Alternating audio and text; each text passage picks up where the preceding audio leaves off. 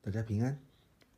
今天是阿忠聊圣经的第十二天，我们要来看约伯记的第二十三、二十四章。今天这个经文的内容呢，是要来分享约伯怎么来回应以利法的第三次谈话。在这第三次回应的谈话里面，其实约伯非常的消极，因为不论以利法怎么讲，怎么要求约伯悔改，约伯根本就不理他，导致。约伯借着回应以利法的话，约伯在质疑神。在这两章，我们看见约伯觉得，如果有机会和神面对面的对质的时候，约伯甚至觉得自己可以得胜。约伯的心其实很矛盾，因为从这两章来看，你会发现他处在一个很很奇怪的状况里面，他总觉得神是不在的。然后这三个朋友的谈话也不值得回应，所以在这一段经文里面很清楚的表达他对神的抗议，还有他里面的挫折。在这段经文的谈话里头呢，大概分为几个段落，在二十三章一到七节谈到约伯觉得他找不到神，他很希望知道神你到底在哪里。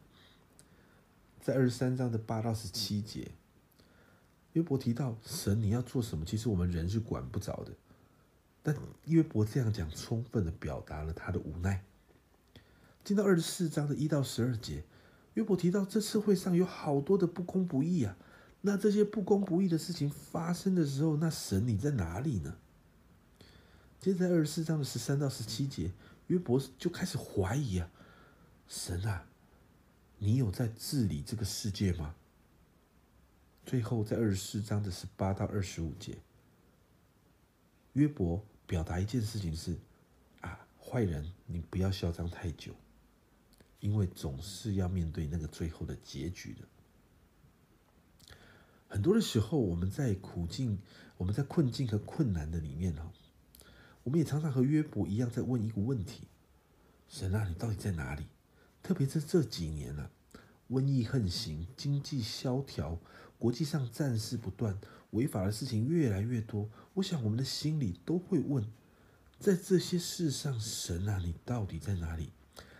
当我们在问这些问题的时候，其实问题背后的问题是：神啊，这些做坏事的人，你为什么不审判他们，给他们一个我自己觉得痛快的处罚？但家人朋友们，神从来没有把审判的这个权柄给人，神也不是我们可以左右。他的决定的神，我们永远无法知道是在神的高度怎么看这件事。